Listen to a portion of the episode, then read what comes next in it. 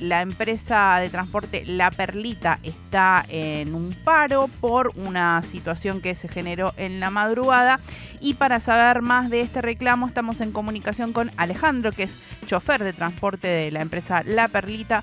Buenas tardes Alejandro, Agustín y Raquel te saludamos. ¿Qué tal? Buenas tardes, un gusto. Podemos escuchar ahí sonidos que nos, nos dan cuenta de que estás en este momento ahí reclamando por tus derechos. Así es, estamos acá en el centro de Moreno esperando que baje alguien a que nos dé otra supuesta solución, ¿no? Porque no es de ahora, esto es de hace rato ya que venimos escuchando promesas que no se cumplen. Alejandro, tenemos entendido que estuvieron realizando una asamblea hasta hace unos instantes nada más.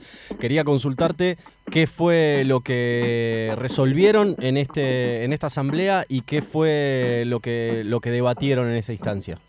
Mira, en esta asamblea no fuimos partícipes los trabajadores, sino fue solamente la parte gremial, que la cual no, no todavía no, no bajó a decirnos qué, qué se arregló, qué se pactó, ni nada por el estilo. O sea que los tienen todavía en vilo para saber si hubo algún avance o sigue todo en el mismo estado. Claro, nosotros no todavía no tuvimos, los trabajadores que somos los que salimos todos los días a las calles, no tenemos ninguna respuesta. No sé qué arreglo habrán hecho en la departamental o qué se habrá hablado, pero acá no, no tenemos respuesta todavía.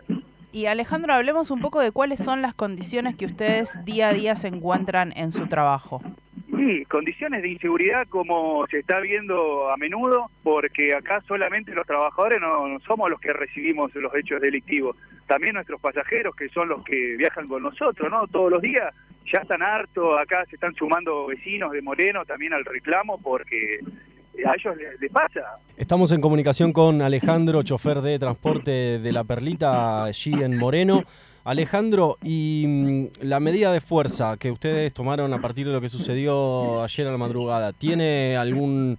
Eh, mm, hasta qué momento la van a estar haciendo? ¿Es hasta que no reciban ninguna respuesta por parte de la empresa o por parte del gremio? Eh, mira, la medida de fuerza la, lleva a cabo la parte gremial. Eh, esto lo decretó eh, los delegados de la Unión Tranviaria Automotor. Sí. Nosotros estamos en otra parte, que es en la estación de Moreno, para hacernos ver y que nos escuchen eh, el reclamo que estamos llevando a cabo, ¿no? Eh, la medida de fuerza va a ser hasta las 12 de la noche, que los que nos hizo conocer el sindicato. Y Alejandro, ¿qué condiciones ustedes eh, necesitarían para estar más contenidos en su trabajo? Mira, acá se habló de las cabinas, de un policía por colectivo, y yo creo que llevar un policía en cada unidad es una locura, es algo que no, no se puede llevar a cabo, no, no dan las condiciones.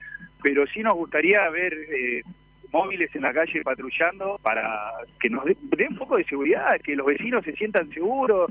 Nosotros, a los pasajeros, poco más los tenemos que bajar en la puerta de su casa porque no quieren caminar media cuadra por temor a que los roben o los maten. Alejandro, te agradecemos muchísimo esta comunicación y vamos a estar en contacto para saber cuándo eh, les digan si hubo algún avance y están abiertos los micrófonos para todo lo que necesiten ustedes comunicar. No, les agradezco a ustedes por escucharnos. Muchas gracias.